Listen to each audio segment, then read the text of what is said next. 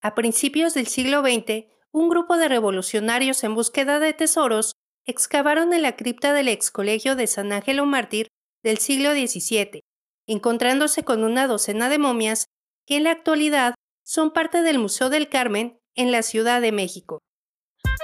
En este podcast de Museos a la Carta, nos encantan los museos y queremos que nos acompañes a visitar los distintos museos de México a través de su historia, sus piezas emblemáticas. Bienvenidos al episodio 20 de Museos a la Carta, el último de la segunda temporada. En esta ocasión visitaremos el Museo del Carmen en compañía de Eva Ayala, directora de este museo del Instituto Nacional de Antropología e Historia.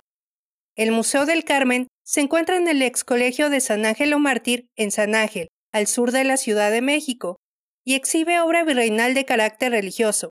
Se trata de pinturas, esculturas, mobiliario, retablos, pintura mural y obras de artistas destacados como Cristóbal de Villalpando, Juan Correa y Miguel Cabrera y que aunados con nuestro edificio y los jardines, los patios, los jardines y lo que queda de la huerta, hacen de tu experiencia mm, única porque nos convertimos en un oasis. El Museo del Carmen es un oasis en un sitio altamente urbanizado en donde estamos rodeados por avenidas muy importantes y sin embargo tú entras aquí y te inunda la paz de lo que fue un San Ángel rural.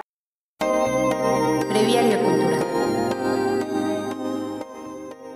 En esta región había una comunidad rural y hacia inicios del siglo XVII los carmelitas quieren tener una fundación importante en el sur de la Ciudad de México, por lo que en 1615, el 29 de junio, se coloca la primera piedra del templo que está adjunto. El templo fue construido por uno de los mayores eh, arquitectos de la orden carmelita que fue Fray Andrés de San Miguel.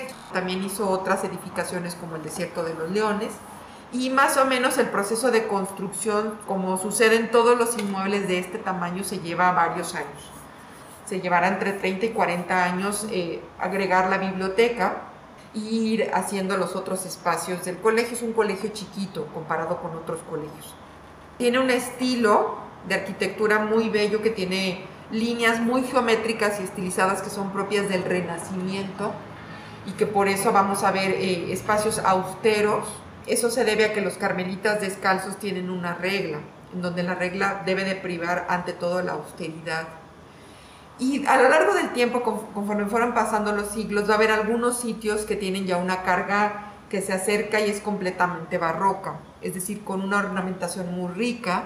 Y estos espacios que son más barrocos los vamos a encontrar en la cripta, que tiene un adorno bellísimo de los azulejos, las cúpulas, la propia iglesia y dentro de aquí del inmueble, además de la cripta, está el retablo de la capilla doméstica. A lo largo de los siglos fue ganando una importancia tan, tan relevante que se comenzó a generar un, pequeño pueblo alrededor del colegio. Ya existían algunas iglesias que habían eh, fundado los dominicos muy pequeñas, como la de San Jacinto, o la hacia Chimalistac y hacia el pueblo de Oixtopulco pero realmente el Colegio de San Ángel, que es el nombre que tomó los primeros años, es el que le va a dar nombre a la zona y el que va a propiciar el movimiento económico y social alrededor de sus fiestas patronales. Conforme va pasando el tiempo, llega la intervención estadounidense y los ejércitos estadounidenses van a estar aquí, toman el convento, eh, lo van a saquear, y en 1861 se concretan los, todas las leyes de reforma y por lo tanto los bienes de la iglesia pasan a propiedad del Estado. Y lo que va a suceder es que a partir de ese momento, este que es un bien de la nación, va a ser un museo comunitario. Conforme fue pasando el tiempo y, y se acercamos, nos acercamos al siglo XX, la huerta comenzó a convertirse en una colonia, así se llamó Colonia La Huerta, y comenzaron a construirse casas de aquel lado, pero no en esta parte. Y en 1921 se funda la Secretaría de Educación Pública y este eh, sitio que era parte de la Municipalidad de San Ángel se va a integrar a la Secretaría de Educación Pública y en 1939 que se funda el INA se convierte en el Museo del Carmen. De visita en el museo. El Museo del Carmen abarca la mitad de la manzana, que incluye jardines, patios y 10 salas de exposición permanente. Tú puedes hacer un recorrido muy rápido de una hora o un recorrido muy amplio de varias horas. El recorrido inicia en el vestíbulo del museo, en donde nos recibe una pequeña exposición temporal a manera de periódico mural, que puede enfocarse en alguna fecha especial, a la pieza del mes o a la exposición temporal en turno. Enseguida pasamos al patio de estudiantes, espacio desde el cual podemos ver la icónica espadaña campanario y una de las tres cúpulas de la iglesia anexa, que sigue abierta al culto católico. Al cruzar este patio, llegamos a la antigua portería, que era la entrada al colegio desde el atrio de la iglesia. Aquí se conserva pintura mural de distintas épocas, que muestran al profeta Elías, a Santa Teresa y a San Juan de la Cruz, además de elementos simbólicos, florales y decorativos. Ahora entramos a la antigua celda o habitación del portero, que en la actualidad es la sala introductoria al museo, en donde se detalla la historia de los carmelitas, del Colegio de San Ángelo Mártir y del museo. El siguiente espacio es el claustro, en donde la armonía del juego de luz y sombra son acompañados por el sonido del agua de la fuente, decorada con talavera del siglo XVIII rodeado por árboles de naranjo en macetas y los arcos del claustro de la planta baja. Los colegios carmelitas como este solo tenían claustro bajo en señal de austeridad. Por ello, los corredores de la planta alta están al aire libre. Al cruzar este patio, entramos a la sacristía, lugar en donde se guardaba la vestimenta y accesorios para la misa. Área ricamente decorada con acabados dorados en el techo, y que actualmente es la sala Villalpando, esa parte está cubierta con un políptico de la Pasión de Cristo. Y son obras realizadas por Cristóbal de Villalpando que la propia orden en ese momento mandó hacer específicamente a Cristóbal de Villalpando en el último tercio del siglo XVII. Al lado de esa sala está la sala de lavabos. La sala de lavabos es muy especial porque los carmelitas tenían un ritual en donde antes de entrar a la, ceremonia de la misa y la Eucaristía tenían que purificar el cuerpo y la purificación del cuerpo era lavarse las manos, lavarse la cabeza y a veces lavarse los pies. Los lavabos están realizados con unos mosaicos preciosos. Aquí en este colegio confluyen dos tipos de, mosaicos muy relevantes, que es los mosaicos de colores que, que se ven en las cúpulas, en el edificio, en las fuentes, en la cripta, que tienen amarillo, verde, azul, blanco y hasta café y negro son losas estaníferas o mosaicos que vienen de Sevilla, España, de Talavera de Sevilla, España. Hay otro tipo de mosaicos que es un mosaico que es blanco sobre azul, digo azul sobre blanco. Ese mosaico azul sobre blanco es realizado en Puebla. Al fondo, una escalera desciende a las criptas, ubicadas debajo de la iglesia. En esta zona, decorada con talavera y pintura mural, se enterraban los cuerpos de los benefactores de los carmelitas y los huesos de los frailes. Algo que le da un carácter distintivo al Museo del Carmen, como no tiene otro espacio en la Ciudad de México, es que en 1916 se descubrieron 12 cuerpos momificados. Y estas, las famosas momias de San Ángel, desde 1916, se han convertido en una especie de fascinación que les encanta a los visitantes y que también la gente de la comunidad defendió que se, permanecieran en exhibición. Entonces, fuera del museo, que es muy conocido, el de las momias de Guanajuato, nosotros somos el único espacio de exposiciones en la Ciudad de México que exhibe cuerpos momificados y que además tienen excelentes condiciones de conservación cuando llegó la Revolución Mexicana, tomaron este lugar y se lo peleaban. De repente llegaban los carrancistas y luego llegaban los zapatistas y luego volvieron a llegar los carrancistas. Y entonces en ese momento los zapatistas, que tenían una serie de guerra de guerrillas, bajaron de Magdalena Contreras hacia Cusco y tomaron posesión de esta parte del inmueble. Y los habitantes escucharon que los zapatistas estaban haciendo, cavando hoyos en el colegio. Cuando los zapatistas se fueron hacia octubre, diciembre de 1916, la gente vino a ver qué era lo que habían hecho los zapatistas y encontraron a los 12 cuerpos momificados, algunos en sus cajas con vestimenta y otros cuerpos paraditos en la cripta completamente desnudos. Llegó entonces un nuevo párroco y entonces este padre nuevo vino con su sobrino y cuando vio las momias dijo, Dios santo, hay que inhumarlas, es decir, hay que volver a enterrarlas. Y la población le dijo que no, que eran un descubrimiento maravilloso y que tenían que quedarse en exhibición para que la gente aprendiera y conociera más de la historia de este sitio. Y entonces lo único que hizo el padre fue que a las que encontró desnudas les puso hábitos carmelitas y las puso en unos cajoncitos. En una de las cámaras de la cripta se conserva un pequeño retablo con un lienzo del siglo XVII, que representa al Señor de la Columna. Para continuar con el recorrido, es necesario volver al claustro y cruzar la puerta del fondo. Al volver al interior, hay tres ramificaciones de recorrido. A la derecha, la escalera hacia las celdas y la biblioteca en la planta alta. A la izquierda, el pasillo que lleva al huerto. Y al caminar de frente, se ubica el patio para el resto de las salas. Ahora subimos por las escaleras, que conducen a largos corredores en la planta alta. Uno de los pasillos se dirige a la capilla doméstica, que conserva el retablo del siglo XVIII que brilla en dorado con la luz artificial de este espacio. El siguiente espacio privilegiado que tenemos en la planta alta se llama la capilla doméstica, que era el sitio en donde los carmelitas que vivían aquí iban a orar varias veces al día.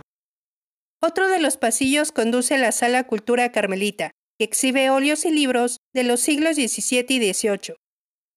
De regreso por el mismo corredor, se encuentra la sala Literatura, con un mirador desde el cual se observan las cúpulas y la espadaña, íconos de este monumento histórico. El ex colegio de San Ángelo Mártir tiene celdas numeradas en la planta alta, que eran las habitaciones de los frailes. Algunas de las celdas exhiben óleos que muestran escenas de vírgenes y santos. Y en la planta se ve la vida conventual porque tenemos distintas celdas, en donde tenemos una celda tipo, para que la gente vea cómo es que vivían los carmelitas en esa época. El edificio en realidad es un edificio pequeño porque estaba diseñado para alojar máximo a 67 carmelitas, que nunca en la historia del colegio eh, se llenó el cupo de los carmelitas, siempre hubo menos carmelitas. Al fondo del pasillo se encontraba la biblioteca, que llegó a tener más de 12.000 volúmenes. Una inscripción sobre la puerta recuerda que alguna vez estuvo aquí la biblioteca. Hoy en día, este espacio resguarda la pinacoteca del museo.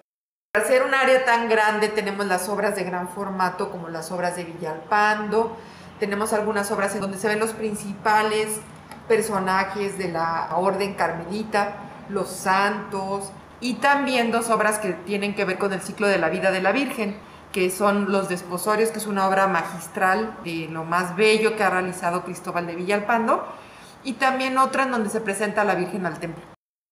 Siguiendo por otro de los corredores, el espacio se vuelve más amplio, en donde se exhiben retratos de los siglos XVII y XVIII de santos y obispos, además de ser la entrada al coro de la iglesia.